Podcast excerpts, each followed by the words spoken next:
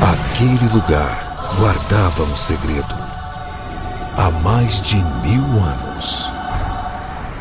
Eu ouvi falar nesse lugar que eles falam de falam de cinema o tempo todo. Mas eles descobriram e vão me matar. Nesse verão, só existe um lugar quando o assunto é cinema. Cinema com rapadura.com.br Here's a little holiday greeting I've been wanting to send to the Mandarin.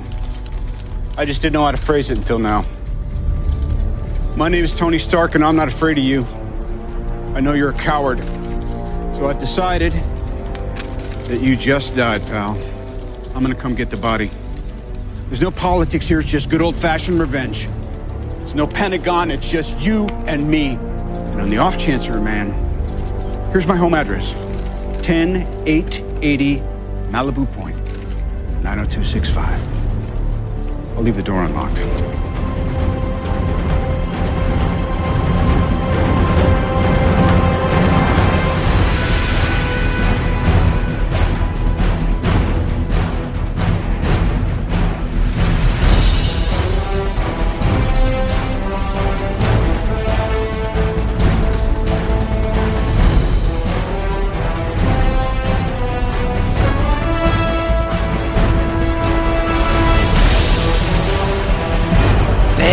Bem-vindos, seres rapadurianos de todo o Brasil. Está começando mais uma edição do Rapadura Cast. Eu sou Juliano de Filho e no programa de hoje nós vamos falar sobre Homem de Ferro 3. Estamos aqui com o Rafael Santos. Eu fico triste, fico alegre, fico triste, fico alegre. É a Marvel. É isso aí, Tiago Siqueira. Eu acho que o Jurandir Filho não é verdadeiramente por trás do Rapadura Cast, sim um ator contratado para ser o teste de ferro por trás de cima com Rapadura. Concordo, Sou eu, concordo. sou eu, o verdadeiro. É o PH. e direto lá do MDM, Roger Bukemi. Opa, eu quero comprar um tanto de armadura que passou no filme lá e eu quero todas, todas, todas! Tivesse no McDonald's, hein, Roger? Comprava tudo, né, cara, cara? eu, eu ia almoçar, jantar e tomar café da manhã lá. Comprava uns 15 McLanche feliz logo de uma vez. Tony Stark tem mais, tem mais armadura do que mulher tem sapato, mano. Exatamente, concordo. Concor- Ali é o closet do, do, do Homem de Ferro, né? Olha só, meus amigos, vamos falar aqui sobre Homem de Ferro 3. Lembrando, programa repleto de spoilers. Se você não assistiu, escute esse programa por conta e risco. Você já assistiu, meu filho? É nóis. E para você se preparar, temos edições já focadas em Homem de Ferro 1 e 2, que é o cast 182, um duplex. Nós fizemos lá sobre Homem de Ferro 1, sobre os quadrinhos e muita coisa, e o 2. E tem um cast sobre os Vingadores, também, também sobre os quadrinhos e também sobre o filme, que é o cast 279. Tem aí no post os links. Vamos lá, vamos falar sobre Homem de Ferro 3, Tony Stark e tudo mais.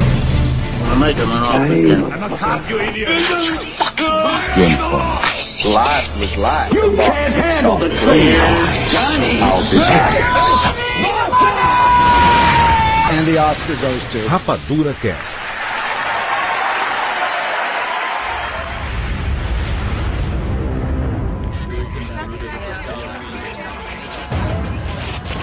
Mr. President, only two lessons remain. And I intend to finish this before Christmas morning. Meet Thomas Richards. Good strong name, good strong job. Thomas here is an accountant for the Roxxon Oil Corporation. And I'm sure he's a really good guy. I'm gonna shoot him in the head. Live on your television in 30 seconds.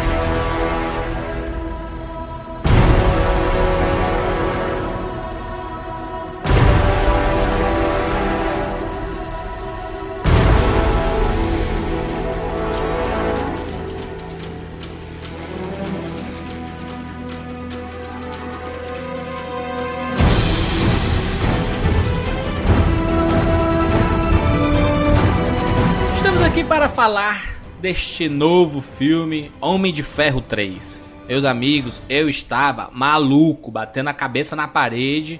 Depois que eu vi os trailers, é isso aí!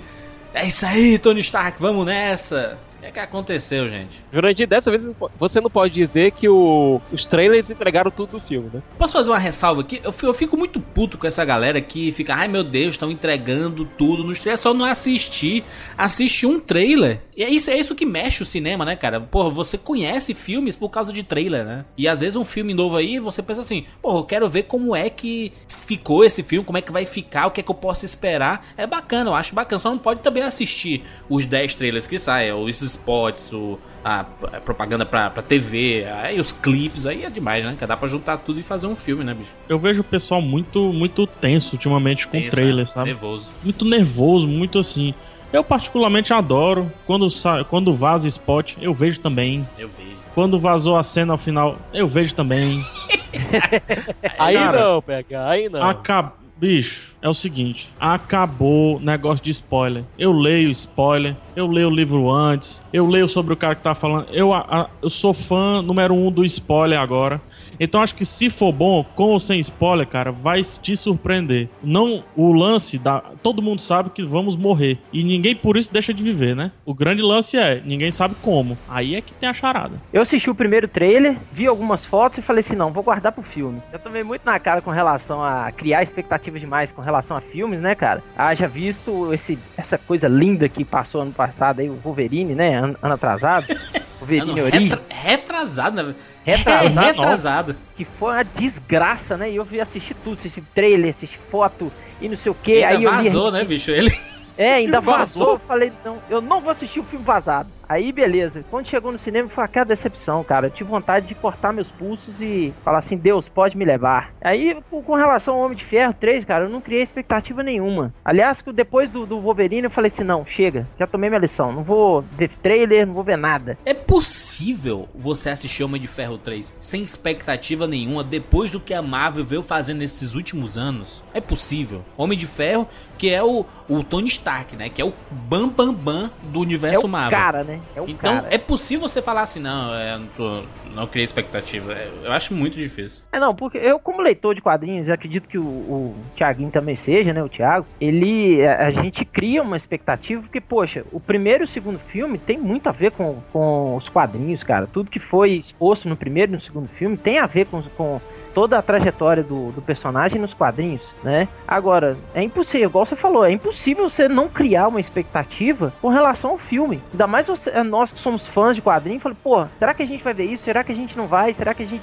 será que vai ter aquilo? Será que não vai ter? Sim. Entendeu? É impossível você não criar. Mas eu, tipo assim, eu dei uma amenizada. Eu, dei- eu criei uma expectativa em doses homeopáticas. Acho que antes do que a gente vai falar, eu já sei mais ou menos a posição de cada um e tudo. Pelo Twitter também o, o- ouvinte já deve saber e tal. Mas assim, é, esse lance da expectativa, eu não tenho mais tanta expectativa com, com o filme da Marvel. Só que analisando, tá? Rapidinho aqui, fazer uma análise rápida, eu tava pensando antes de gravar. Iron Man 1, onde tudo começou, fantástico, né? Todo mundo concorda. Muito bom. É, Excelente. de, de 10, ele é 9,5, digamos assim. Uhum. Não tem problemas. Concordo, concordo. Iron Man 2 é ok. Tem problemas e muitos problemas. Thor tem Mas problemas. é um filme que, que, que se carrega sozinho também, né? Sim. Ele, ele vai tranquilo. Analisando o outro. Thor tem problemas. Eu já acho diferente, eu adoro o Thor. Mas Não. continue, continue. Thor. Não, o Thor não é ruim. Tô dizendo que ele tem problemas, entendeu? Tá, tá. É, Ele não é perfeito. é todo filme O tem Hulk- problemas, pensar. É, o, o Hulk, pelo amor de Deus, né? O começo Não do dá. Brasil é problemático do começo ao fim. É, o Hulk acabou. Capitão América, bacana. Mas também tem problema. Então, Vingadores é que não teve tanto assim, ainda teve gente que achou ruim. Então, eu, eu que me pergunto: será que realmente tinha esse lance da expectativa absurda pra Homem de Ferro 3? Talvez não em termos de conteúdo, né? Assim, ah, meu Deus, estou esperando um filme de herói que vai ganhar o Oscar, o novo Batman, pra competir com o Batman. E não é, né? Sempre foi outra pegada. A Marvel sempre foi populesca. A Marvel é a DreamWorks, mas é como se o, o Nolan fosse o cara da Pixar e a, e a, a Marvel fosse a DreamWorks. Ele tá fazendo um filme pra galera se divertir, né, bicho? Agora, É. uma pergunta aqui pra que eu faço pro PH e pro Roger. Porque pro Jurandir eu acho que não se aplica muito. Obrigado. Sorry, Juras. Sacanagem. É, o PH, se eu não me engano, ele tinha a, o graf, a Graphic Novel, que era uma, a- uma série limitada, depois foi encarnada como Graphic Novel, Extremes no iPad dele. Roger também deve ter lido, não é? Com tudo que deve ter saído, e eu tenho encadernado aqui em físico, é, com tudo que saiu do filme, com os personagens que foram anunciados e tal, todo mundo sabia que Extremes ia ser basicamente a linha base do terceiro filme. Uhum. Vocês tinham expectativas em relação à utilização dessa HQ no filme? Ten- Tendo o histórico, assim, é, por exemplo, o, o Homem de Ferro 1, e isso eu falei lá no cast, você pode até voltar e escutar direitinho. Eu falei que ele respeita os elementos. A adaptação tem isso, tem aquilo. Mas os elementos estão lá, bem direitinho, bem colocados e tudo mais. Perfeito. Tá em harmonia. O segundo tem problemas que é, cinematográficos, mas também acho que respeita os elementos da HQ. Então é isso que eu esperava do Homem de Ferro 3. Respeitar extremes. Só isso. Não, não, Olha. não pensei que ia transpor e tudo mais. Transponir, sei lá como é que é o nome. Olha, eu concordo em, em certa parte com o, o que o PH falou. Porque o, o personagem em si, Extremes, ele foi um pouco respeitado, sim, entendeu? Mas a, a- a temática do que foi abordado no quadrinho não, não foi respeitada no, no, no filme, entendeu? Isso. Por isso que eu, é, é, por isso que é, esse é o ponto em que eu concordo com o, o, o, o PH. A identidade do que é o Extreme, entendeu? Não foi respeitado, não foi abordado isso detalhadamente no filme. Então isso também não foi respeitado. Mas o caráter, assim, o principal, para pro, pro público entender o que é o personagem, aí sim ficou tranquilo. Ninguém saiu do cinema se perguntando, porra, o que é o Extreme, entendeu? Tu considera Extreme um, um personagem? Bom, deixa eu explicar o que foi o arco Extreme, certo? No final dos anos 2000, no começo dos anos 2000, a Marvel passou por uma reestruturação na linha Vingadores, certo? Entrou o Brian Michael Bendis e ele basicamente desconstruiu a equipe dos Vingadores e passou a reconstruir a equipe do jeito dele. Bendis, aliás, é um dos arquitetos, entre aspas, do universo cinematográfico Marvel. Ele é um dos consultores dos quadrinhos que trabalha junto à Marvel Studios. Só pra deixar isso mais ou menos claro. Tá. É, com essa reestruturação do, da parte Vingadores, é, os membros-chave da equipe também ganharam novas equipes é, criativas. Para o Homem de Ferro foram designados dois caras: Warren Ellis, que é um dos membros da invasão britânica à indústria de quadrinhos americana, cara extremamente fenomenal, um puto escritor de ficção científica. Quem Gênio. puder a oportunidade, leia a Authority dele, que é, genial Foda pra caralho. Foda pra caralho. certo? E o outro foi um ar- um artista chamado Adi Granov, que trabalha mais com arte gráfica. em- ele mistura tanto Ele, ele, lápis, ele é designer, né? Ele Isso. é designer. ele mistura lápis e computador na arte dele, que também funciona muito bem. Sensacional. É, o primeiro arco deles foi esse Extremes, que também funcionou mais ou menos como um reboot do Homem de Ferro, recontando a origem do personagem. É, nesse arco, o Tony é procurado por uma cientista amiga dele chamada Maya Hansen, é, que tá com problema com relação à tecnologia Extremes, que foi algo que ela desenvolveu que funcionava basicamente como um soro super soldado, só que em maneira tecnológica, dando poderes para quem, to- quem tomasse, é, redesenhando todo o DNA da pessoa, toda a estrutura genética, transformando a pessoa basicamente num super-humano. Nisso, o projeto vazou, ficou nas mãos de um, um terrorista extremista doméstico, norte-americano, é um terrorista de direita que sai por aí matando todo mundo. Tony vai lá, bota a armadura de homem de ferro dele e vai atrás do cara. Uhum. Leva um cacete federal, que deixa ele quase morto. Tanto que a única saída que a Mai encontra para que ele consiga sobreviver é injetar o Extremis nele. Só que o Tony ele, ah, ele modifica o Extremis e o Extremis começa a funcionar não como uma espécie de super soldado, mas como um conduíte entre ele e a armadura. A armadura, basicamente, a parte dourada dela, fica armazenada dentro dos ossos do Tony e quando ele precisa tirar, ela sai pelos poros dele, numa espécie de metal líquido. É, cria tipo uma ligação é, no sistema nervoso do, do, do Tony Stark. E, por exemplo, um dos recursos que ele ganha com Extremes é ele consegue mandar um telefonar para Maia usando só a mente dele, Isso. entendeu? Ele não fica falando, ele fica pensando e a Maia recebe a ligação. O que convenhamos, pra cinema não funciona. Extremes com relação a Tony Stark e armadura não funciona. Pois é, Como mas- foi colocado no filme, funcionou. Eu tô vendo uma galera com meio, meio de mau humor, assim, ah, não respeitou Extremes e bababá, não é bem assim. Cara, ia ser a maior galhofa do mundo, meu. E em relação aos poderes que o terrorista lá recebe do Extremes, é basicamente aquilo ali. O cara fica com super força, regeneração, consegue soltar rajada de energia pela boca, pronto. É, o Ele Extremes... fica o vilão do Sunshine Alerta Solar. Pois é.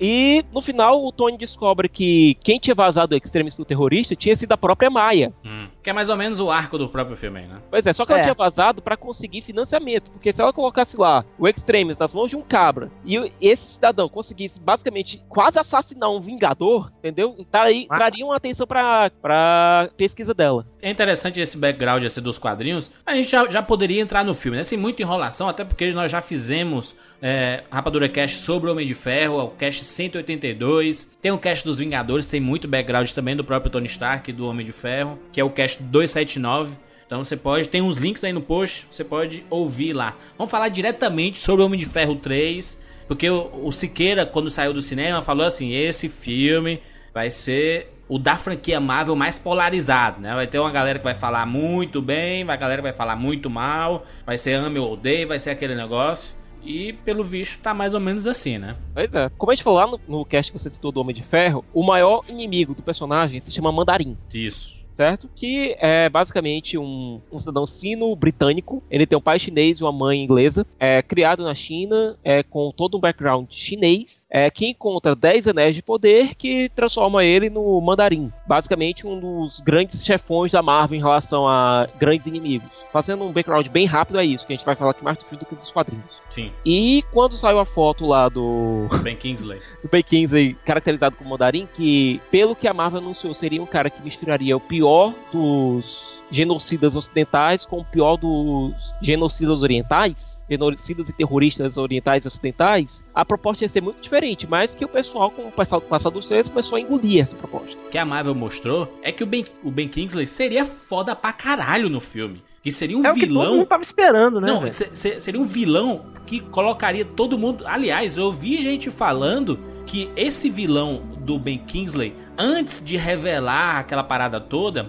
tava meio com a parada meio coringa do Ledger, entendeu? Assim, de de todo mundo. Caraca, que foda, meu irmão. Você olha para ele você fica com medo, bicho. Terrorista fodão, cara que coloca medo em todo mundo, né? Utilizando é. iconografias de várias culturas é, no seu aparato. Enquanto isso, é, o mandarim atualmente nos quadrinhos ele tá mais pra uma postura de homem de negócios. Ele não usa mais o, aquele, aqueles figurinos tá malucos. O senhor do crime. É, ele tá usando realmente um terno bem cortado, cabelo mais ou menos longo, mas é, que seria aceitável no mundo dos negócios e um cavanhaquezinho bacana. Jurandir, você não gostou então do, do Mandarim, Ben Kingsley e tudo mais? Da virada e da solução que deram ao vilão? Eu odiei PH. Odiei. Elabore, elabore. Dois. Primeiro, o cara, o cara pegou um cidadão oscarizado, um excelente ator, e transformou num palhaço. O personagem dele é palhaçada.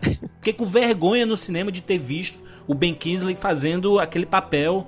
Antes, ele tava demais, cara. Ele é o cara que falava assim: heróis não existem, bicho. É o cara que falava assim: você prefere ter uma vida vazia ou uma morte significativa? Você, caralho, é um vilão que vai fazer a gente pensar, né, meu irmão? Aí você vê o quê? Não, aí você vê a Marvel vendendo, as pessoas adoram inventar as desculpas, né? Isso assim, não, mas fazia parte do jogo, sabe? Mas é, isso tudo foi pensado pra gente, pra, pra gente mesclar com a realidade. Será que isso não pode acontecer um dia na vida real? Ou será que já não aconteceu? Mas pro filme, cara, o filme, o cara criou um cidadão, um terrorista foda pra caralho, que tava colocando medo em todo mundo, que que fazia o presidente dos Estados Unidos ficar com cagaço e depois você viu que não valia nada, bicho. Deixa eu fazer, deixa eu fazer uma pergunta aqui pra, pra, pra mesa. Não, eu queria. Você também falou que não gostou, Rod. Isso, eu queria também. Não, só, não, só, só pra eu, entender eu os papéis, gostei. pra cada um tomar os partidos. Você uhum. vai entender com a pergunta por que, que eu não gostei. Você vai entender com a pergunta que eu vou lançar pra mesa. Olha só. Todos vocês não ficaram esperando, tipo, uma reviravolta do mandarim? Tipo, ah, ele confrontou o Tony Stark, mas ele, pra se disfarçar, inventou que era um ator e um palhaço idiota. Isso. Aí, quando ele fosse preso, ele ia se soltar. Ele ia se mostrar, soltar as garras dele. Sim, Vocês o ficaram com essa né? sensação? Não, eu, eu, pensava que ia acontecer isso. Que ia acontecer isso. Pois é, eu esperava acontecer isso e não aconteceu. Por isso que, para mim, o vilão não.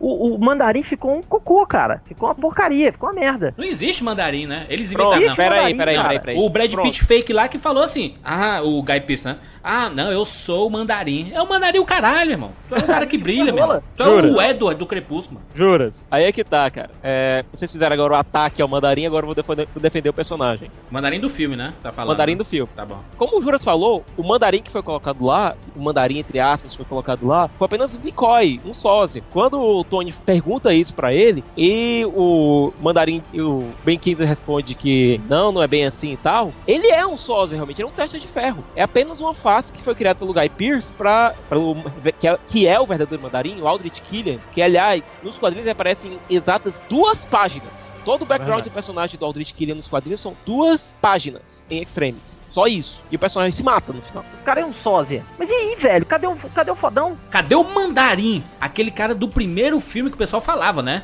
Ô, da mitologia ué. dos Dez Anéis, a especulação. Cadê? É agora. Pô, o Mandarim vai ser foda, vai destruir tudo, vai ser uma, uma porrada. Aí não, aí. Juras, é que tá. Pra mim, o plano do Killian, que é realmente o mandarim, tanto que você vê que ele tem as tatuagens de dragões, ele tem toda a iconografia é, chinesa que Isso, o personagem deveria ter, certo? E tem os poderes de é, passar energia, é, de lançar energia e tal, que é uma coisa que o pessoal tava reclamando, que o mandarim não ia ter poderes. Pronto, tá aí, você tem um mandarim com poderes agora, reclama agora. Inaceitável. E, e, é inaceitável isso. O cara conseguiu, sem ter poder nenhum, ser um terrorista fodaço de dar cagaço em todo mundo. Ele não usou nada de poder, só a influência dele, poder de argumentação e de intimidação. Só isso é meu Coringa. Aí o é Coringa tá, também não tem Júlio. superpoder, cara. Foi só no psicológico. E eles colocaram isso como tudo uma farsa. O cara desperdiçaram o Ben Kingsley, mas como assim? Por que chamou um cara qualquer, bicho? Esses filmes nota 7 da Marvel, a Marvel tá lançando um monte de filme nota 7. Essa é a verdade. Esses filmes nota 7 não cabe Coringa, cara. Não cabe parar pra refletir.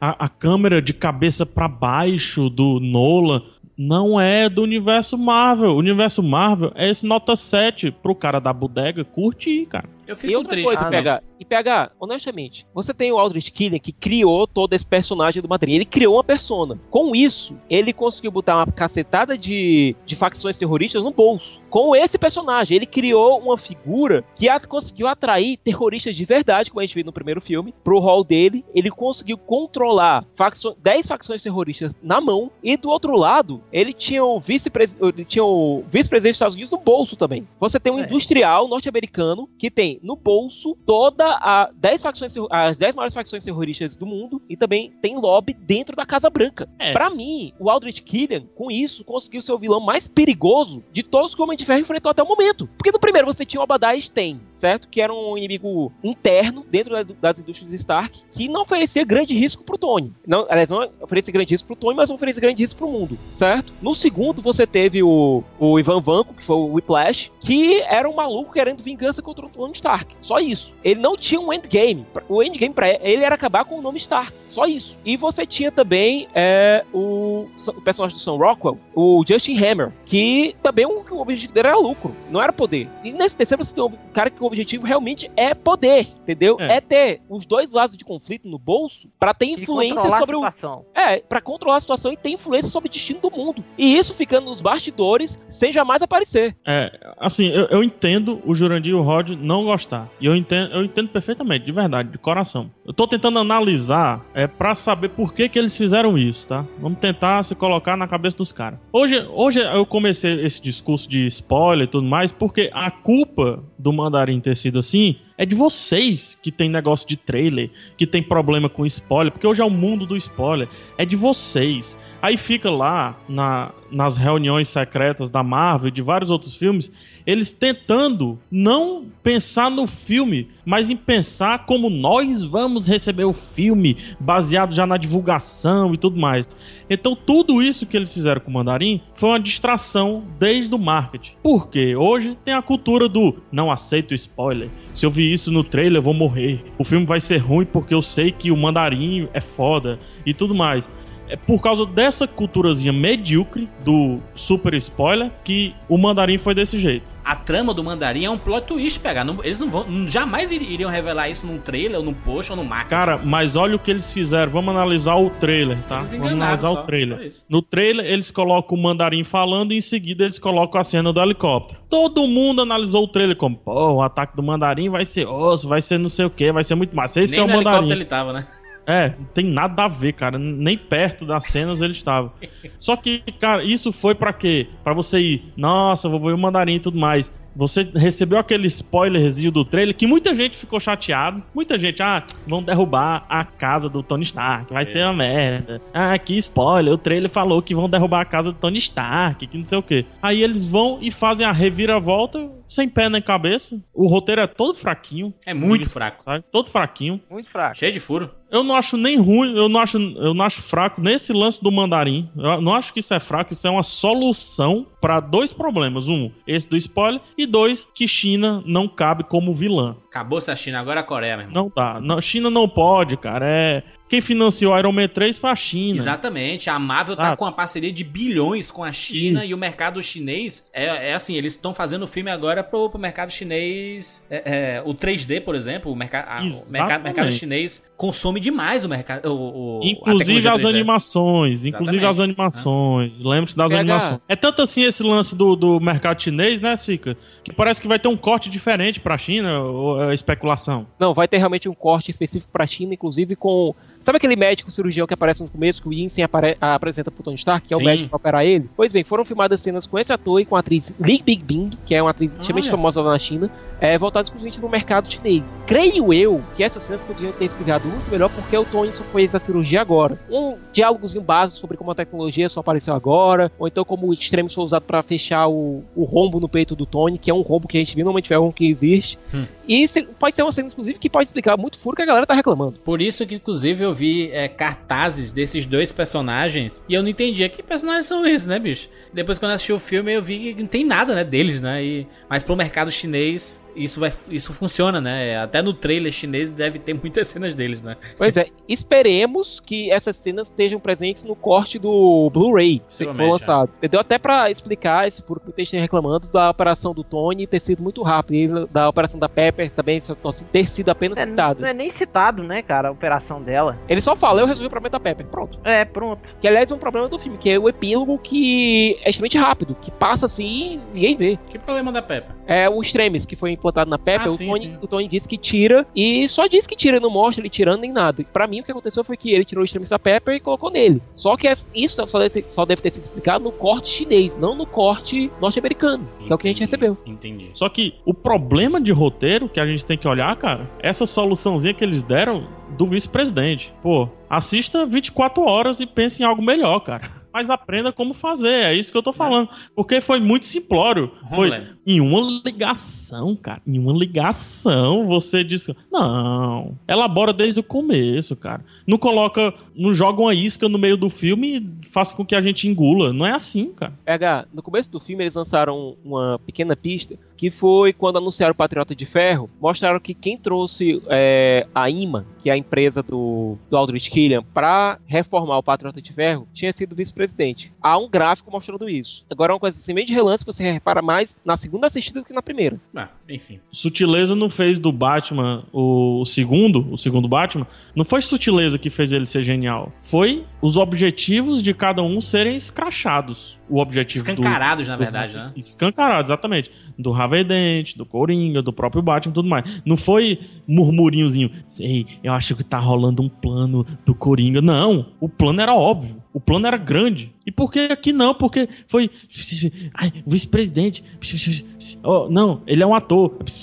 Foi cochicho de corredor, cara. Rádio peão nas empresas, sabe? A virada do roteiro de mostrar o Mandarim como um ator seria pra poder suprir o, o, o roteiro fraco? Seria isso? Eu acho que sim, cara. Acho que sim. Mas não só o roteiro fraco. Mas eu acho que. Eu, eu penso que o Mandarim foi só peça de divulgação. Eu também acredito nisso, cara. Mas, poxa, nós. é, a minha mãe assistiu o filme. Ela não é fã de, de, de, de, quadrinho tanto quanto eu. Uhum. Tanto que ela até fala assim: Poxa, você tá lendo revistinha ainda? Né? Ainda, então, né? ainda, né, velho? Eu tô 38 anos tô lendo de bi. Mas, cara, ela virou pra mim e falou assim: Eu não gostei do vilão. Eu não gostei, eu fiquei confusa em saber quem era o vilão de verdade naquele filme. É porque ele parecia um coadjuvante, né, cara? O, o Guy Pearce, É. ele, se comportou tanto durante todo o filme como coadjuvante que, e, e- e dando total espaço pro, pro Mandarim, né, pro, pro Ben Kingsley. E acabou Uhum. ficando assim, quando ele tentou voltar, não, eu sou o vilão da parada, meu irmão. Já não, não dava mais tempo, né? Aí é, É. que tá o outro problema do roteiro, agora analisando como um todo, os três filmes, tá? Hum. Primeiro, Homem de Ferro, é o Anjos e Demônios, do Dan Brown. Dá certo, é fantástico, todo mundo diz que é melhor do que o Código da Elétrico, Vinci e é. tudo mais. O Código da Vinci é igual ao Anjos e Demônios. O Iron Man 2 é igual ao Iron Man 1. Duplazinha de, de vilão e herói, é não sei o quê. ou seja, parece que foi o Dan Brown que escreveu os dois. É o mais e do o terceiro, mesmo, né? É, e o terceiro a mesma coisa. Duplazinha de vilão que se juntam pra combater, duplazinha de herói, patriota e, no- e, e homem de ferro e tal. Cara, é o Dan Brown, cara, que escreveu. Foi o Dan Brown que escreveu os três filmes, entendeu? é essa pasteurização, e isso não é problema do Homem de Ferro, é problema da Marvel. Da Marvel, Da. Marvel. Também acho. Essa pasteurização é que eu penso. Eu não fui esperando muita coisa. Se sair Homem de Ferro 4, que tomara que não saia, é, eu não vou também esperando essas coisas Mas todas. se sair, Mas eu é tô nem lá, eu tô lá na, na sexta-feira da, da estreia. Não, É, com certeza aí estou tá, lá. Não, não precisa, não precisa. Pra mim, o personagem se exauriu aqui, cara. Na verdade, não se exauriu. Eu saí com a impressão. Vamos, vamos, vamos, vamos falando, né? Senão a gente vai focar muito no mandarim aqui. A, a minha maior decepção foi com o arco criado pro Tony Stark. Que- Porque eu ouvi, o, o papinho que eu ouvi foi esse. Não, mas aqui é mais homem do que o Homem de Ferro, sabe? É mais é, é focado no, na pessoa, no Tony Stark, não no Homem de Ferro. É, na persona Stark, né? Tanto que ele tá com uns problemas psicológicos no filme. né? Exatamente, mas uh, eu, eu achei um- extremamente infantil, sabe? O, o drama dele. E olha que tava na direção Shane Black. E no roteiro tava o Shane Black também. Shane Black escreveu Máquina Mortífera. Eu pensei, puta que pariu. O cara que matou a mulher do Martin Riggs, cara. Máquina Mortífera 1. O cara tá fudido, suicida, alcoólatra. Esse vai ser o arco do Tony Stark, meu irmão. O cara vai fazer isso. E não faz, cara, não faz a mesma punhetinha de todos os filmes. Pepper Potts passando perigo. Ai meu Deus, será que morreu? Será que vai? Será que não E vai? as piadinhas? E as piadinhas? Que pra mim não teve piada nenhuma. Eu ri. Se eu, se eu ri em uma piada ou duas, cara, foi muito. Mas assim, eu, eu, eu não tiro nenhum lado da, da diversão, que até eu gostei de algumas coisas é, do filme, assim. Eu, eu tô, fal- tô pontuando alguns problemas, mas só pra, pra eu não me perder aqui no- na, na linha de raciocínio. A minha impressão é que a Marvel tinha assim um checklist. Olha, começou a fase 2 do nosso projeto Marvel nos cinemas, tá? Começou o nosso projeto. Fase 2. O que é que a gente tem que começar a eliminar? Vamos começar a eliminar o Homem de Ferro? Tony Stark, cheque.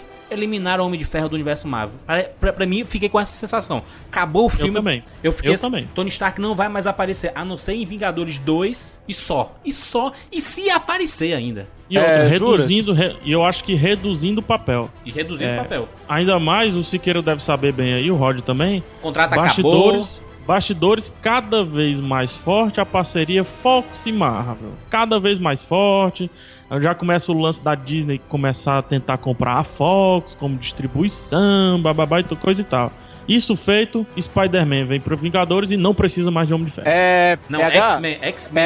É pro- Homem-Aranha da, da Sony, não da, da Fox. Sony, da Sony. Da, da Sony, desculpa. Fox não, Sony, desculpa. É, ex- exatamente. A Sony, inclusive, que tá com problemas financeiros, sabe? Só Isso, um- é, a- é a Disney que tá ali do lado da Sony, só esperando escorregar. Eu fiquei com essa impressão, Siqueira, porque quando acabou o filme eu pensei, porra, meu irmão, os caras descartaram o Tony Stark, bicho. Que Ah, merda, né, cara? Juras, juras, tá aí. Primeiro, vamos começar com isso, que eu vi muita gente na internet falando isso e realmente tá me dando dor de cabeça já. É, o Tony Stark termina o filme fazendo a operação pra tirar os estilhaços do, do peito dele, Uhum. certo? E tira o reator arc do peito dele, certo? E Isso. joga o reator arc no mar e explode todas as armaduras. Isso. Ele diz assim: protocolo começar de novo, folha em branco. Ok. Ele termina o filme dizendo aquelas três palavras. Aliás, aquelas palavras. Eu sou o Homem de Ferro. Ele termina o filme dizendo isso. Ele não deixou de ser Homem de Ferro. A única diferença foi, ele vai se reinventar como Homem de Ferro a partir daqui. Ou não, né, Siqueira? Ou não, não. ele vai, ele vai. Ele vai ter- que papo. Siqueira, Hom- Homem de Ferro morreu pro universo Marvel, cara. Morreu. Explique, explique então, Juras. Explique que ele morreu. Meu irmão, o que, o que foi mostrado ali, primeiro, aquele show de armaduras, tá? Pra mim, aquilo ali foi imposição da própria Disney. Olha, meu filho, você já entrou na nossa máquina. Vamos colocar um monte de armadura que não serve pra nada. Não, aquilo ali pra mim foi filme Pra, de Power Ranger, pra cara. vender. Não, Cara, foi pra vender boneco. Rodney. Pra vender boneco, Rodney. Pelo amor de Deus. Transformers. Transformers. Puta que pariu. Pra, pra- esse filme, esse filme foi feito, sabe pra quem, Siqueira? Criança de 10 a 14 anos, tá? Esse filme foi, é- esse é o target desse filme. Pra quê? Por quê? Colocaram um menininho lá, que é muito bom ator, por sinal, fazendo parceria com o É, Tony. Stark. Ele aparece mais do que todos os coadjuvantes do filme. O menino aparece Ele em rouba a tela cena também, né? mais do Toda que. vez que Ele ele rouba até a cena do próprio Tony, do próprio Tony Stark. Exato. O Tony Stark que tá no nível Jack Sparrow. Piratas do Caribe 1 foda, Piratas do Caribe 2 mais ou menos, Piratas do Caribe 3 hum, passou. A mesma pegada, sabe? Porra, Jack Sparrow é foda, é foda. Mas começa a repetir, repetir, repetir. E tu, é, não, não tá mais tão foda assim, né, cara? Passou o lado foda dele. Eu, eu fiquei com a mesma impressão. Quando, quando o PH falou ali do, do Dan Brown, pra mim é Piratas do Caribe, cara. Homem de Ferro virou Piratas do Caribe. Jura, isso aí que dá. Até agora tu me falou como a Marvel matou o Homem de Ferro. Isso que ela fez, cara. Isso que ela cinema, fez. matou, mas eu acredito que, que o que o Já- Juras tá querendo pode ir falar, embora. cara, é que matou no cinema. Matou no Pro cinema. cinema, acho que não vai ter mais Homem Não de faz Ferro. mais sentido ter um quarto filme do Homem de Ferro, entendeu? Não Faz. faz. Eu, eu Não, também. faz. Eu, não- eu acho que não faz, cara. Eu concordo também que não faz, mas a questão Eu é... acho que o Homem de Ferro vai ser pontual nesse universo. Não precisa nem de Robert Downey Jr. Eles fizeram isso aí pra nem precisar do Robert Downey Jr. Bota, bota, bota um cara de armadura, correndo. exatamente. Não, não precisa Qualquer ser o um. próprio Downey, né? Exatamente. Isso aí. Coloca primeiro. o cara. Ah, vamos ter um problema no Vingadores 2, que o Hulk vai ficar louco, vai sair de si. Coloca a caça Hulk correndo atrás, todo mundo vai Exatamente. ficar maluco. Acabou, mas não precisa de Robert Downey Jr. Ele mesmo já, já, já falou que Ele tá meio de saco saco. cheio. Ele tá meio de saco cheio. Acho que o terceiro filme foi, foi o ponto disso, sabe? Porque se o terceiro filme tivesse sido foda, de todo mundo falando, caralho, Downey, tu tava foda no terceiro. Ele é, é, porra, tu me deu bem demais com esse papel. Vou fazer, de- vou fazer mais, vou Mas assinar tá mais todo contrato. mundo dizendo isso. Aí que tá, tá todo mundo dizendo isso. Mesmo diz- dizendo o quê? Que ele tá foda? Mesmo as críticas que... Que papinho, atacando o filme, que são poucas, aliás, que tá com 93% do Não estreou nem nos Estados Unidos, cara. Como é que a gente quer que. Ah, meu Deus. Quem tá, quem tá pagando pau é os, os fanboys da Marvel e tudo mais aí, mano. Variety, é, Entertainment Weekly. Dizendo o quê? Tem- Que é o melhor filme da Marvel, é isso? Pior que tem gente dizendo isso. É que puta que. É, Abre mas- mas- Entertainment. Op- Mas- não importa, opinião, porque- opinião é algo, é algo muito relativo mesmo, né, cara? Porque, assim, eu, eu até acho justo, porque eu, eu acho o Thor o melhor filme da Marvel, então a opinião é, é, bem eu acho relativa o mesmo. pior, por exemplo. Exatamente. Então certeza. acho, Eu acho mais Mas eu, fácil. eu acho que o que vale são as nossas opiniões, não a da Pois é, eu Exatamente. Porque senão a gente estaria Exato. lendo a crítica a da crítica Variety. e, e não, Não, a gente fazer da trabalhar lá. cara. Eu só tô dizendo pro Jurandir o seguinte: que tá realmente polarizado. Tá realmente muito polarizado. Foi um episódio. Esse foi um, um, um, um Homem de Ferro episódico, sabe? Sabe o que é Genérico. que eu penso, Juras? Hum.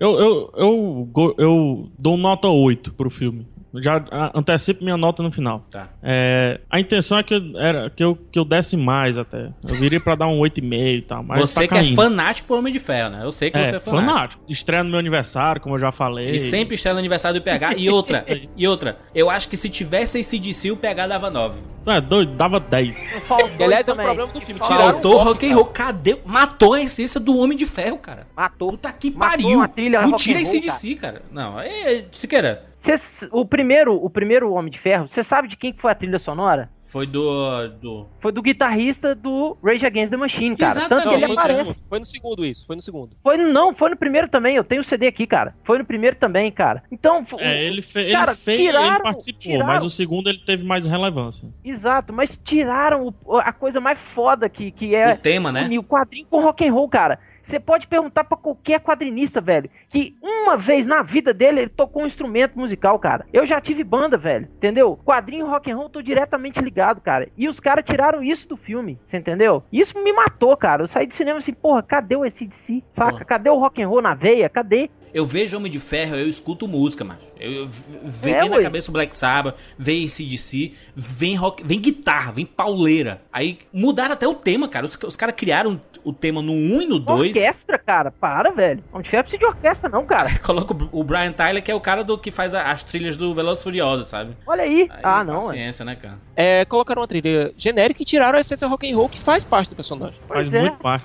Não só o lance do ACDC e tudo mais, mas o que eu lembro, cara, uma das sensações mais interessantes que eu tenho do filme, do primeiro filme, melhor dizendo, é quando ele tá voando pela primeira vez, ele tá até testando, dizendo, não, vai, mais alto, mais Isso, alto, vamos isso. mais. E tá uma baladinha assim, tipo, só, só bateria, só bateria. Tum, tum, tch. Cara, é, é literalmente cabelos ao vento. Total, Entendeu? cara. Literalmente cabelos ao vento.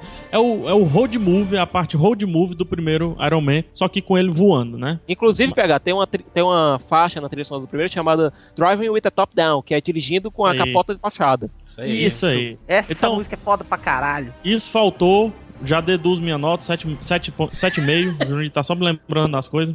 Vamos diminuindo a nota. Só resgatando um- um- uma coisa, eu vou soltar a pergunta aí pra, pra mesa. Por favor. certo? É, vocês sentem que o roteiro do- foi do Shane Black? Só recapitulando, Shane Black, é, dentre várias coisas, né? Máquina Mortífera 1, 2, 3 e 4. Não, Máquina Mortífera 1 e 2, 3 e 4 só foi personagem. Isso, Tem isso. certeza? Certeza Absoluta. absoluta, absoluta, absoluta. Certo. Mas vocês sentem que foi o roteiro do Shane Black? Eu fiz aqui na minha lista, na minha crítica, eu fiz um checklist de todas as assinaturas do Shane Black que se encontram no filme, Ah, esse cara. certo? O filme se passa no Natal, coisa Hum. que acontece no Máquina Mortífera 1, Isso. coisa que acontece no Beijos e Tiros. Eu Check. não senti Natal no filme, mas eles ficam todo tempo falando. Exatamente, eu também fiquei com essa pegada. certo? O capanga principal, que é o Que nos quadrinhos é o vilão Cold Blood. Ele é muito parecido com o Gary Busey no Máquina Mortífera 1. O negócio lá do, dele ser fodão, dele ter problemas pessoais com o, o personagem principal, entendeu? O negócio dele ficar mas- mascando o tempo todo. É muito, muito Gary Busey em Máquina Mortífera 1. O final do filme. Eu pensava que tu, tu ia falar o, o lado Buddy Cops, né? O, o Martin Riggs e, Também o, e o isso, Mortog, aí é o, o Downey Jr. e o, o Rod, E o né? Rhodey. É, o É. Rhodey, exatamente. Final do filme, que é uma cena de ação imensa que se passa dentro de um barco. Com dois caras, Máquina o Riggs e Murtaugh. Máquina Mortífera 2 total. No filme, no Homem de Ferro 3 se passa num barco da Roxxon, que é uma companhia do Homem de- da série do Homem de Ferro. E aqui a gente tem um barco da Roxxon, é, com dois caras pouco armados e dando com uma multidão de capangas e com o vilão principal. É totalmente Máquina Mortífera 2, E cadê o culhão, Siqueira? Porque eu tô vendo só referência, ok, tarantinesca, entendeu? certo? É, eu- e pra eu- completar a eu tô vendo narração. sopa de letrinha até agora. Pois é, e pra completar a narração em primeira pessoa, que é feita pelo Tony Stark. Jr. Isso. A mesma coisa que aconteceu no Beijos e Tiros, que também é do Downey Jr. com o Shane Black. Que foi uma coisa que eu curti muito essa narração. Também Inclusive gostei é muito quadrinhos, que nos quadrinhos você tem o Tony Isso Stark. aí, é o quadradinho do quadrinho. Exatamente. Mas enfim, eu fiz essa pergunta aí pra, pra mesa, né, digamos assim, Hum. porque eu sinto que o Shane Black, ele roteirizou 70% do filme. Uhum. Porque a maioria dos problemas do roteiro estão em 30% do filme. E, a mim, e, e o que me faz pensar é que, mais ou menos no final da pós-produção, começaram a surgir as notícias de que Robert Downey Jr. tá velho, tá cansado, né? As drogas talvez não estejam mais segurando ele nessa vida. A, a- a- Linda Peltron tá doida pra fazer filme do Woody Allen, não consegue porque não consegue sair da personagem, né? Tá, tá querendo ser queridinha da América, mas também não, não tá conseguindo porque tá aí no Iron Man, tem contrato com a, com a Marvel Studios e tudo mais. Começou a surgir, começou a surgir, foi surgindo essa notícia. E eu fiquei pensando, cara, será que esse filme. Eu tô pensando, tá? Não, não posso afirmar isso. Será que chegaram em algum momento e disseram, cara, vamos fazer assim? Vamos não terminar 100% com Iron Man, né? De acordo com o que o Júlio tá falando. Vamos deixar de um jeito para que se a gente não consiga renovar com Robert Downey Jr. para mais uns seis filmes aí e não conseguiu até agora, já era para ter conseguido, diga-se de passagem. Pelo menos fica fechadinho ali, é um final bonito. Ah, eu sou o Homem de Ferro, as crianças vão gri- gritar e cheio de armadura e tudo mais. Final Rises, né? Que você fala, Exatamente. ah, mas aí o Batman não existe mais Batman, mas aquele Isso. final, né? Deixa Isso. ver, né, Siqueirinha? É a mesma coisa, é a mesma coisa. Então é por isso que eu digo, cara, mesmo finalzinho do Batman, cara. Ele monta uma oficina pro garotinho, ele. Cenazinha do carro, dele saindo sozinho dizendo que é o Homem de Ferro. E nos é um hobby total ali, né? Isso, é o hobby do. do, do- é, é a, é a escada, é o Dedé Santana do filme, né? A escada pro Didi fazer a piada. Isso. É o meninozinho. Mas a intenção, o que me parece é que não ia ter muita coisa que teve nesse filme, sabe? Tem muita coisa que é encaixada. Esse lance do Eu Sou Homem de Ferro é, é muito encaixado, bicho. O lance da, da cirurgia que ele faz é muito encaixado. Tem um monte de coisa encaixada que pessoal olhou assim, Shane Black, obrigado aí, a história tá massa, o roteiro tá show, valeu por dirigir. Vamos fazer só cenas aqui, porque a gente não tá conseguindo renovar com o, o, Don- o Robert Downey Jr. ó. Vamos ver, vamos dar um jeito aqui, tá? Pode ser? Tá aqui a cena, é só filmar, porque a gente já escreveu. Siqueira, me explica a Pepe usando a roupa do Homem de Ferro. É, não, velho. Aquilo não desceu, não, bicho. Nos quadrinhos, a Pepper tem uma armadura própria chamada Resgate, que é uma armadura que não tem muitas propriedades de ataque, mas sim de defesa e de é, proteção, certo? Que o, o Tony Stark fez exclusivamente pra ela, essa armadura. É, inclusive no momento em que ele estava extremamente fragilizado. Do mesmo jeito que nos quadrinhos tem o Alfred usando a roupa do Batman, eu não acho que, que pro universo que foi criado pro cinema ficou bacana. né? Mas juros aí que tá, a Pepper não tá pilotando aquela armadura. Ela não consegue, não faz nada com a armadura. Ela anda, né, pelo menos. Ela só faz, ela só faz andar e pegar mais e sair da munição que tá desabando. É, vi- só isso. vi- vira meio que um escudo pra ela, né? Pra não se, se Exatamente, e faz sentido. Imagina Faz só, sentido, o? Tony, ele acha que ele aguenta a porrada. Mas tu acha que ele ia querer que a Pepe aguentasse aquele impacto com a parede? Com certeza, com certeza. E outra, Siqueira, por que o Shane Black não matou a Peppa, cara? Por um simples motivo, cara. É. Porque é um filme pra criança, é isso? Não, não é só isso. Quem morre nos quadrinhos não é a Pepe, é o, é o Rap. Quem, se você pudesse reclamar de alguém não morrer no filme, seria a Pepe. Seria o Rap, entendeu? Pois eu Porque o- adoraria que a Pepe morresse, cara. Porque seria Aí o arco sim a perfeito. gente ia ver um... O um- drama, um o drama pega. drama. O, o- Ah, o drama Deus. do Tony Stark é Isso crise aí. de ansiedade, cara, porque o que aconteceu. Parece que os caras. É, foi o, o Afonso perguntou no cast lá do Summer Movies pro Siqueira: Siqueira, mas se tá acontecendo essa parada toda do Mandarim no Homem de Ferro 3, por que, que o Thor, o Capitão América, esse povo não aparece? É uma É, reclamação você- que eu tenho também, mas que eu outra. acho. É porque, é porque é conveniente, né? Não, é conveniente. Não, o Thor tá em Não é Asgard que porque tá tendo conveniente, guerra. cara. Vocês não ficaram com a sensação também de, poxa, vai aparecer o Thor. Poxa, vai aparecer o Capitão América agora. Entendeu? Numa que ele tava numa cagada lá que não conseguia sair nem fudendo. O Hulk, Vocês cadê o Hulk? ficaram também com essa sensação? Eu fiquei. Cara, e, e Peraí, mim peraí, peraí, cabia peraí, Parece que nem é um filme da Marvel, cara. Peraí, Acabou de peraí. acontecer Vingadores e, e não tem mais. Pronto, esse filme não, esse filme não, não dá nem gancho. Coisa que todos os filmes do universo Marvel fizeram, sempre deixaram ganchos pros próximos filmes. Esse nem fez nada, cara. Pera aí, juras? Primeiro, em relação ao Hulk. Você ia querer mesmo colocar um elemento completamente instável numa, numa situação daquelas? Bom, bom. Cara, É, é- você não tem só o Hulk. Não, pera aí, Tem pera só- aí. Vamos, vamos- eu tô indo pro Gavião parte aqui, Arqueiro, a Roger, calma. Viúva Negra. Cadê esse povo? Cadê é o Capitão tá. América? Vamos por parte aqui. O Capitão América, sim. O Capitão América conseguia ver naquela história, principalmente depois que sequestra o presidente dos Estados Unidos. Cadê o, Isso. cadê o exército? Cadê o exército americano, bicho? Que... O exército americano tá representado pelo Patriota de Ferro, que ele é membro das Forças Armadas. Ele, aliás, ele é o único desses super-heróis que é membro efetivo das Forças Armadas Pronto, os, norte-americanas. os caras sequestraram o presidente dos Estados Unidos. Vamos mandar só o Patriota pra lá, porque é só ele que representa o- os Estados Unidos. Não, não Mas é se isso. esse, roteiro, se esse roteiro fosse meu, eu resolvia que nem Robocop, mano. Que nem Robocop. Bota só o noticiário passando. Thor tá brigando com não sei quem, fulano tá brigando com não sei quem, tá todo O mundo... Thor tá em. Asgard, cara. E o Thor também não cabe nessa história. É, macho, mas pelo menos ali o Thor tá bêbado no bar. Não, Isso. não Pelo cabe. menos... Como é que. Pega como foi que acabou Vingadores? O Thor foi pra puta que o pariu. Tá, tá, mas, mas esse cara tem outros personagens, cara. Cadê o Capitão América? Cadê o. Aí que tá. Cadê a Viúva Capitão Negra? Capitão Negra, Capitão, Cadê a Capitão Shield? América. Cadê a Shield? Morreu a. Shield. Aí, calma. É, calma. Capitão América é o maior metido de todos os tempos, Isso. em todas as histórias. É. Se mete em tudo.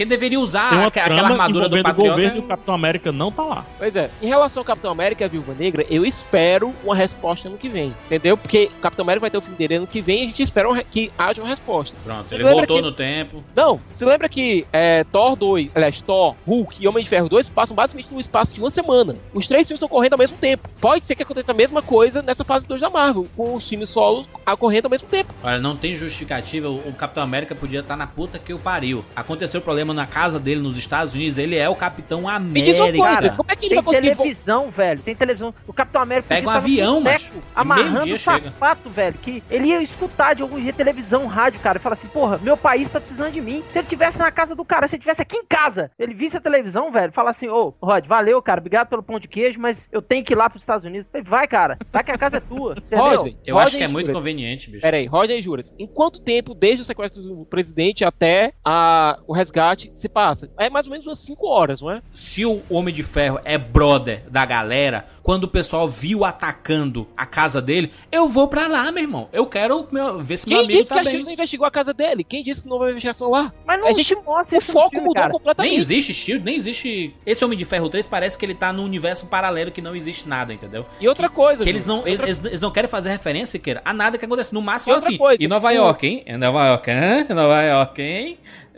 Porra. O, E outra coisa, do Tony Stark o- é esse. O James Rhodes, ele até que naquela conversa com o Tony Stark no começo do filme, ele diz: olha, isso aqui é negócio dos Estados Unidos, não é negócio de super-heróis. Pronto, aí o Capitão América aceitaria isso de boa e. Não, e outra Nunca, coisa. velho, nunca. Pera aí, pera aí, gente. O Rhodes diz: olha, houveram nove ataques. Nove ataques, mas a gente só divulgou três. Os outros seis podem ter sido investigados por, pela Shield, não podem, não? É bem conveniente. Bem inconveniente, mas cara, não se resolve o fato de que, porra, cadê os caras, velho? Podia falar assim, ah, o, o- podia soltar uma coisa do roteiro assim, o Tony Stark vira e fala assim, poxa, cadê aquele bandeiroso, tipo Capitão América, né? Aí alguém fala assim, pô, ele não tá aqui, ele tá resolvendo um pepino lá na casa do caralho, Bicho, entendeu? ô, ô, Ligado Rodney. a isso. Parece que a ideia era não fazer referência a nada do universo Marvel. Ele- Eles só falaram do Vingadores pra posicionar a gente. Olha, foi logo depois do que aconteceu em Os Vingadores, né? Que o Tony quase morre, tararel, que ele pensou em nada, deu a vida dele lá e acabou sobrevivendo. Só isso. E outra coisa, Juras, é, em relação à questão de Nova York e tudo, é, a cena pós-créditos deixa claro uma coisa. A Torre Stark foi reconstruída em Nova York e basicamente onde o Bruce Banner tá trabalhando é lá, na Torre Stark,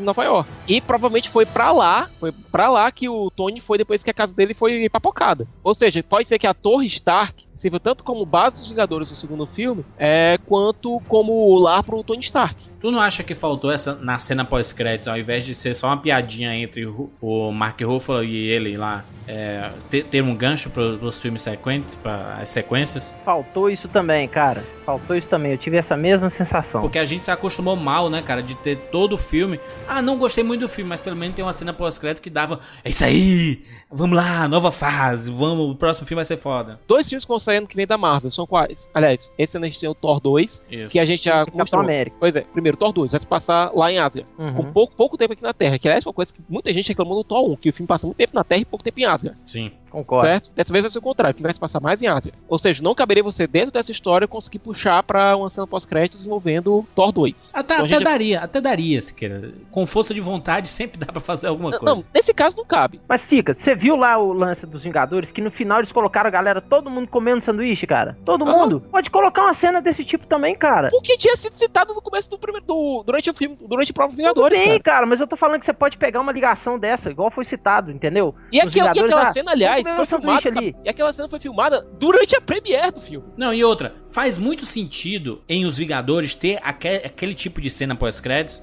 porque já tava todo mundo junto. Os filmes individuais servem pra ser um elo de ligação com o próximo, né, cara? Ah, Esse filme saiu, eh, a cena pós-crédito vai ser uma ligação com o próximo, porque tem alguma relação. E assim por diante. Foi assim no próprio eh, Homem de Ferro, apareceu lá a questão da Shield, foi montando o universo Shield, ah, o projeto Vingadores, etc. Depois aparece o martelo do Thor no México, sabe? Sem- sempre tinha uma, sei lá, a- aquela vontade de você querer ver o próximo filme da Marvel, sabe? Capitão América 2, a gente não sabe exatamente como vai ser a história. Podia ser, por exemplo, mostrando é, um container com um soldado invernal chegando nos Estados Unidos. Podia ser uma cena bacana, ser utilizado, certo? Mas que realmente não teria muito a ver com a história do filme. Porque você vê que todas as cenas pós-créditos da Marvel tinham uma relação com a história que foi contada anteriormente. É. Não era uma cena gratuita, era uma cena que tinha a ver tanto com a história do filme que foi mostrado, quanto o filme que vai ser passado agora. No Thor, você tem a ligação com Vingadores, mas você vê personagens do Thor comentando histórias, comentando assuntos que tinham acontecido durante Thor. É. Entendeu? No próprio Homem de Ferro 2, você tinha o quê? Você tinha o agente Coulson, é, que no meio do filme disse que ia pra o Novo México resolver um assunto, e depois a gente vê qual era o assunto que ele tava resolvendo. Exatamente. Era um personagem do Homem de Ferro 2 que estava lidando com assuntos do Homem de Ferro 2, mas fazer ligação com o Thor. Mas é 2, por com o Thor 1. isso que esse filme tem cara de ser totalmente desconectado do universo Marvel, entendeu? não desconectado. Você tem esse- essa cena pós-créditos que, ao mesmo tempo que lida com os assuntos do Homem de Ferro 3 e explica um recurso narrativo que estava sendo utilizado durante o filme, que foi a narração em primeira pessoa, porque esse filme explica a narração em primeira é- essa cena pós-créditos explica essa narração em primeira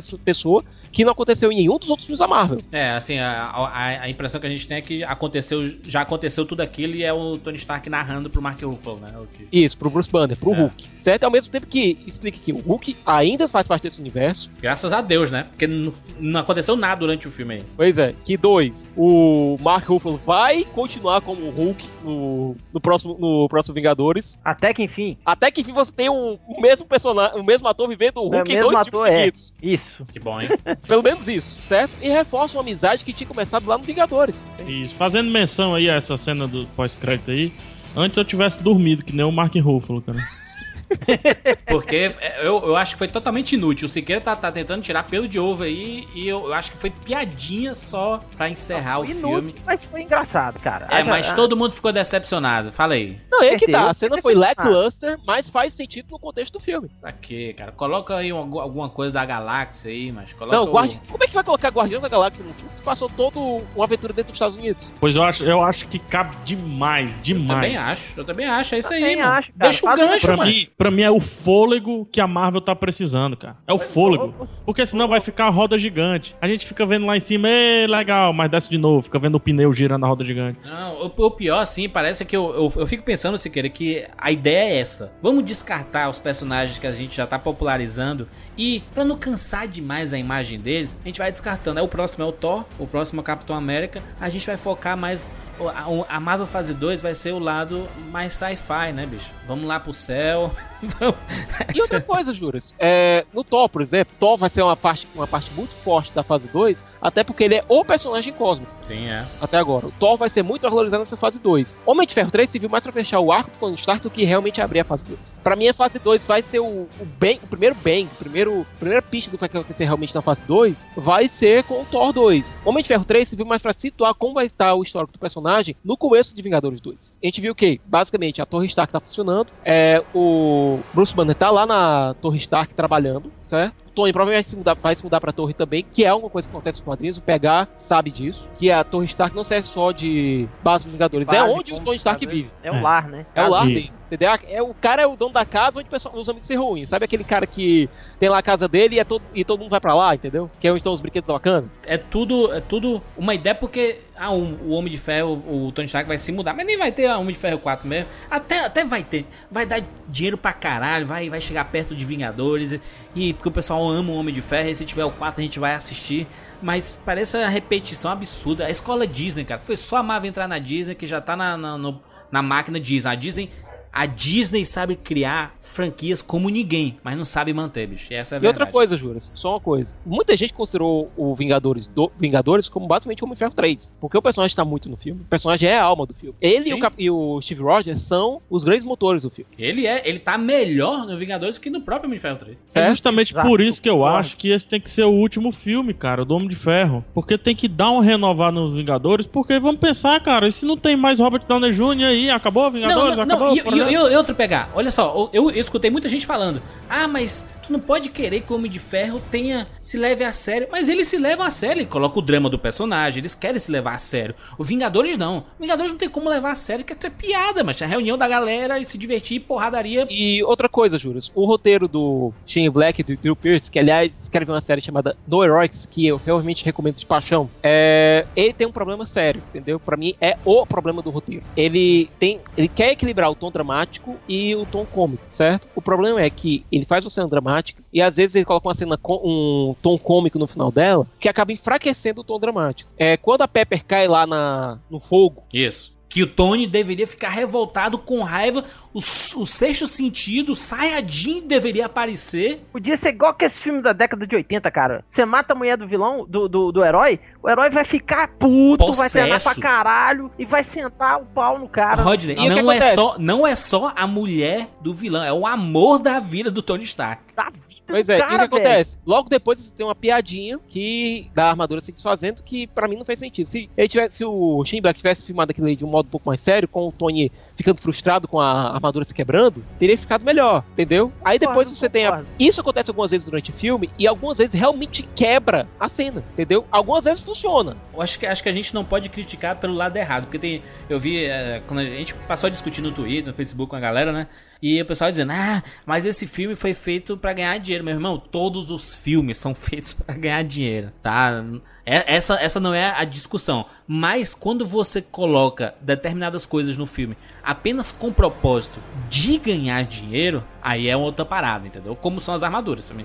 Eu, eu achei um desperdício total. As armaduras eles justificam no filme, mostrando que o Tony ficou tanto tempo concentrado nessas armaduras que se afastou de todo mundo. E ele usa uma armadura fuleira, né, cara? Toda quebrada, a Mar 42 lá. Não é que a armadura seja fuleira, é que a armadura é um protótipo ainda e que não tá ainda justa- ajustada. Tá, Inclusive, isso, E as outras, mas. isso até justifica um furo, entre aspas, que o pessoal tava reclamando, que era o seguinte, que enquanto a Mark 42 ele consegue botar a Pepper pra usar e consegue botar até o, é, o Killian pra usar pra, como uma bomba, certo? As outras são codificadas. É porque aquela Mark 42 realmente ainda não tinha sido, ainda não tinha tido todos os detalhes ajustados. Enquanto as outras eram armaduras que já estavam prontas, certo? Já estavam prontas pra uso, é, a Mark 42 ainda tava cheia de problemas, inclusive no software dela. Tá. E outra coisa, é o fato das armaduras terem sido facilmente derrotadas. Quem tava pilotando aquela armadura não era o Tony, era o Jarvis. Eu já, exatamente. Não tinha poder de improvisação, né? Pois é, não tinha poder de improvisação, tinha. Todo que trabalha com computadores aqui sabe que existe uma coisa chamada lag, certo? Que é muito dif- diferente você estar dentro da armadura pilotando e fazer um comando do que você tá controlando a distância. Ah, mas o Jarvis é um computador, né? Então não é, não é possível que tenha esse lag, principalmente com a tecnologia que o Tony Stark usa, né? Mas, pelo amor de Deus. Não é que o Jarvis é um computador, cara. Ele é um computador que reage muito bem às minhas respostas e sentimentos. cara. Eu não acredito nesse lag, não, viu, É. Siqueira? Eu ainda sou. Ainda mais o cara tá quando você tá lidando com armadura só, tudo bem. Agora ele tá lidando, tava lidando com 41. Mas ele, mas ele é um computador, você quer, pelo amor de Deus, mano. Inteligência artificial é Sim. isso, mano. Se você bota o seu computador e abre 300 janelas do, do Firefox, ele não fica mais lento, não? Eu sou humano. Meu computador não conversa comigo. Mas é por isso que o Mac aí, a gente usa Mac, mano. Porque ah, pode abrir um monte de janela e é nóis. E tem outro detalhe que o pessoal tava reclamando, que era o fato da armadura do, do Patriota de Ferro não ser codificada. O uso não ser codificado. Aliás, o Patriota de Ferro já foi uma, uma gambiarra absurda, né? Porque nos quadrinhos ele era um, aí virou outro e parará. Mas funcionou dentro do filme. Funcionou, Funcionou, dentro é. Também acho. do filme. É, Não, o primeiro. personagem É, funcionou dentro do filme. Não precisa de ser o Norman Osborn. Pois é. E outra coisa, a armadura do Patrão de Ferro não ser codificada pra uso. Ora, aquilo ali é propriedade do governo americano. Se o Rhodes amanhã der um piripaque, tem que ter um piloto pronto Tem pra outro. assumir ali. Exato. Enquanto isso, a as armaduras do Tony são propriedade privada. Ele codificou pra uso dele mesmo. Pronto. Eu vi, eu vi uma coisa que eu esperava que nunca iria ver, que era o Tony Stark segurando uma arma. E É, eu, eu, achei, achei que, esperei isso não. Como esperar que o Thor esteja segurando uma arma também, sabe? Se quer escopeta. É, eu acho que vai de encontro até com o que ele falou no primeiro filme, a- a Exatamente. coletiva que ele tava comendo sanduíche. criou, né? Isso, Mas exatamente. ele não, aí é tá, ele não consegue usar aquela arma. Enquanto você vê o. Consegue, ele mata gente. Mas ele inclusive. tenta, mas ele tenta, entendeu? Ele tenta, ele tenta, é. mas ele não é bom atirador. O próprio Road comenta isso. Tanto é que ele se sai melhor com as armas que ele inventa lá do que com a arma de fogo. Isso aí, mas eu, eu preferia que ele pegasse a arma e jogasse fora que não Batman, entendeu? Ele definiu, cara. Na mitologia, Iron Man, é, cinema, arma de fogo não rola e tal. E outra coisa, PH. O Tony Stark não tem problema nenhum em matar a gente. Ele não é o Batman. O Batman tem um código que impede que ele mate pessoas. Sim, é. O Tony Stark não. O Tony Stark é, pra- é pragmático. Ele mata quando tem que matar. É, enfim. É, ele evita de todas as formas, né? Mas se, se tiver que matar, bora lá, né? Foda-se. Ele foda-se, É, Aquela própria aí. cena lá de- de- dele salvando as 13 pessoas lá, aquela cena fodaça. Que é a cena do avião, né? Ah, tem muita gente comparando aí com esse Homem de Ferro 3 com o Superman O Retorno. E é exatamente a cena do avião. E convenhamos, a cena que Cena ele boa. usa, o- a cena que ele usa, o, o blaster lá do peito e tudo mais, é sensacional, cara. Muito bom. Unibim! Pá! Assim, ó, eu, eu acho, achei a relação Downey Jr. E, eu- e a criança muito boa, cara. E surpreendeu, cara, porque a última coisa que você esperava no filme da Disney é que o Tony Stark mandasse um foda-se pra criança. Né? Não, e outra, a gente, aliás, a, ge- a gente esperava que o Tony Stark se comportasse desse jeito, porque a gente já conhecia como ele, o, o espírito dele, né, como, como ele se comporta.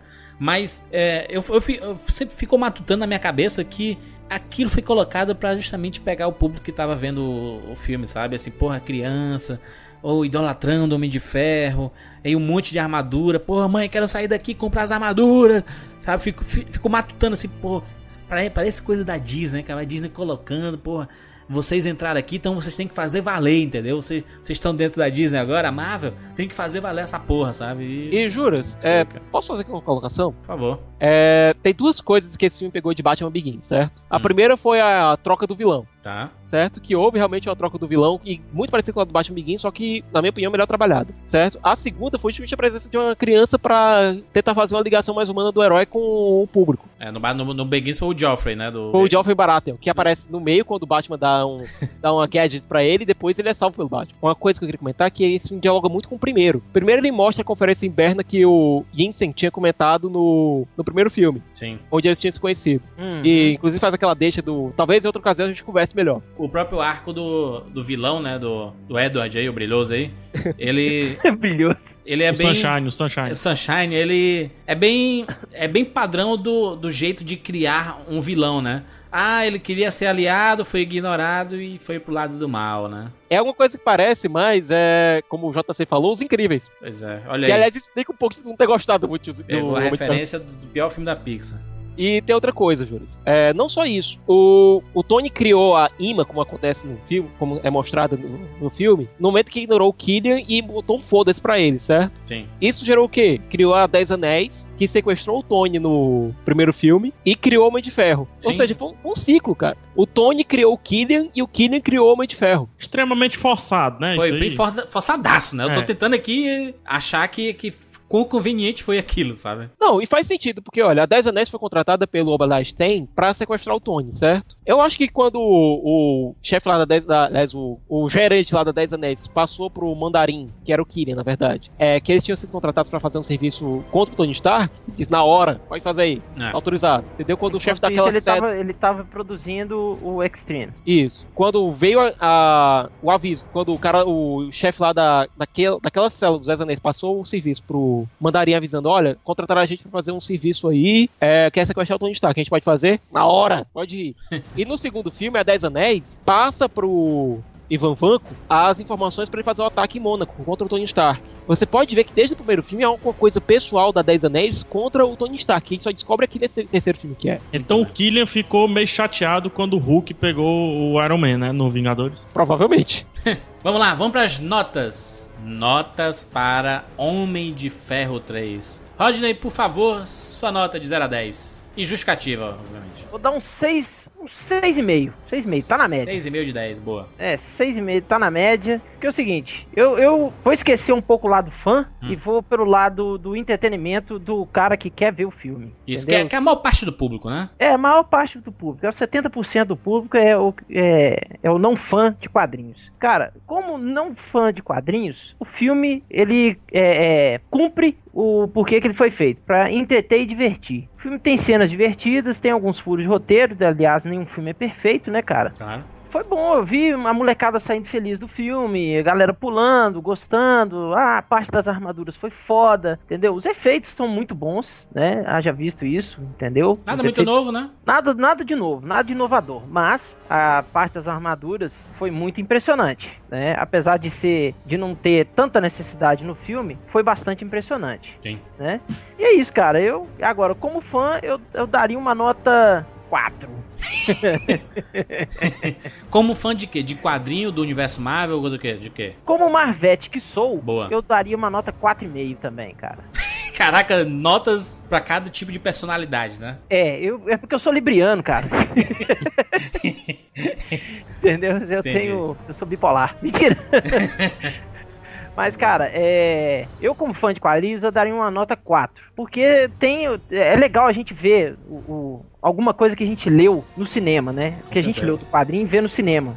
O, o Extremes, cara, no, no cinema ficou bacana. Não diria que ficou assim, nó, foda pra caralho, entendeu? Mas Hum. foi legal. Me entreteu bem como fã. Mas como eu te falei, né? Eu sou fã, eu sou Marvete. Então, cara, o filme não me agradou muito como Marvete que sou. Muito bem, muito bem. E Rafael Santos. Ô, Jandir. Filho, cara, assim, é, vamos lá, né? A nota, a nota, a nota começou ok, com 8,5, 8, e diminuiu durante o cast pra 7,5, certo? E vai ser 7,5. Tá. Mas, mas, vamos analisar um pouco, né? Sim. Minha nota pra Thor, por exemplo, é um 7. Nota 7. Thor é bacana e tal, 7. Minha nota pra Capitão América é um 7. É um 7 com setinha pra baixo do Wing Eleven, sabe? mas é um 7 Entendi. tem vários sets na Marvel, entendeu? Então, ainda assim, o Iron Man 3 consegue ser melhor do que o Iron Man 2, do que Thor, que Capitão América, do que todos os Hulk juntos, e perde só para o Iron Man 1 e pro Vingadores. Então, apesar dos pesares, ele ainda tá no top 5, digamos assim. Ele ia ser classificado pros playoffs. E a gente sabe, a gente já viu, né? Time que é classificado nos playoffs na- nas últimas colocações se dá bem. Você tá bem. Então, é mais ou menos isso que eu penso de Iron Man 3. Pode dar alguma coisa, por enquanto nada, mas talvez daqui um, o, o Vingadores 2 a gente olhe pro Iron Man 3 com outros olhos. Segundo tudo que o Siqueira falou, ainda é 7,5. Pode subir no Vingadores 2, anota o que eu tô falando aí, Júlio. Muito bem. Deixa eu dar minha nota logo aqui. Minha nota para Homem de Ferro 3. Assim que eu saí do cinema, eu falei 6 de 10. E termino o cast com um 5 de 10. Meu Deus! Nota 5, porque eu acredito que esse filme não merece estar acima da média. A média considerando que 5 é, é a média. Mas né? a média do filme do mundo, ou a média do filme da Marvel? Não, do filme da Marvel, né? No filme do mundo, ele estaria um nota 2, 1, por aí. Se for te colocar no mesmo patamar de bom, poderoso Se fosse chefão. do mundo, ele tava me devendo, viu? Assim, do, do, do universo Marvel, dos heróis e tudo, é um, um- um nota 5. Mas ele tem essa nota, é até uma justificativa. Não é só. Ah, mas, mas tu não foi pro cinema e se divertiu? Eu gostei, cara. Eu gostei de alguns momentos, me diverti. Mas as coisas que me incomodaram, me incomodaram muito. Então, assim, eu fiquei pensando, pô, tu não pode fazer isso, Marvel, com um personagem que colocou vocês onde vocês estão, entendeu? Você, você não pode tratar o Homem de Ferro desse jeito, o Tony Stark desse jeito. A personalidade que a gente foi. É, é, foi, foi batido no Homem de Ferro 1. No próprio Homem de Ferro 2 a gente ainda vê muito Tony Stark, sabe? No Vingadores a gente vê muito Tony Stark, nesse a gente não vê. A gente vê, a gente vê as repetições de algumas piadas, um drama fuleiro, sabe? Que é isso, sabe, cara? Um drama. Que porra de drama é esse? Crise de ansiedade, sabe? Como assim, cara? Tony Stark. Coloca o drama dele alcoólatra, mata a Pepper, sabe, bicho? Isso é um drama foda pro personagem. Mas não, acabou não acontecendo. E eu fico, eu fico preocupado, cara. Eu tô preocupado com essa fase 2 da Marvel. Fico preocupado porque é, são filmes que eu gosto muito. Eu amo o cinema pipocão. Pra mim é o maior período do, do cinema do ano, enquanto alguns preferem lá os filmes do fim do ano lá do Oscar, eu gosto desse verão, bicho. Eu gosto de, de, de maio, junho, julho. Eu gosto desse período que são os, os filmes que eu piro no cinema, que eu vou em sessão de meia-noite e, e curto com a galera.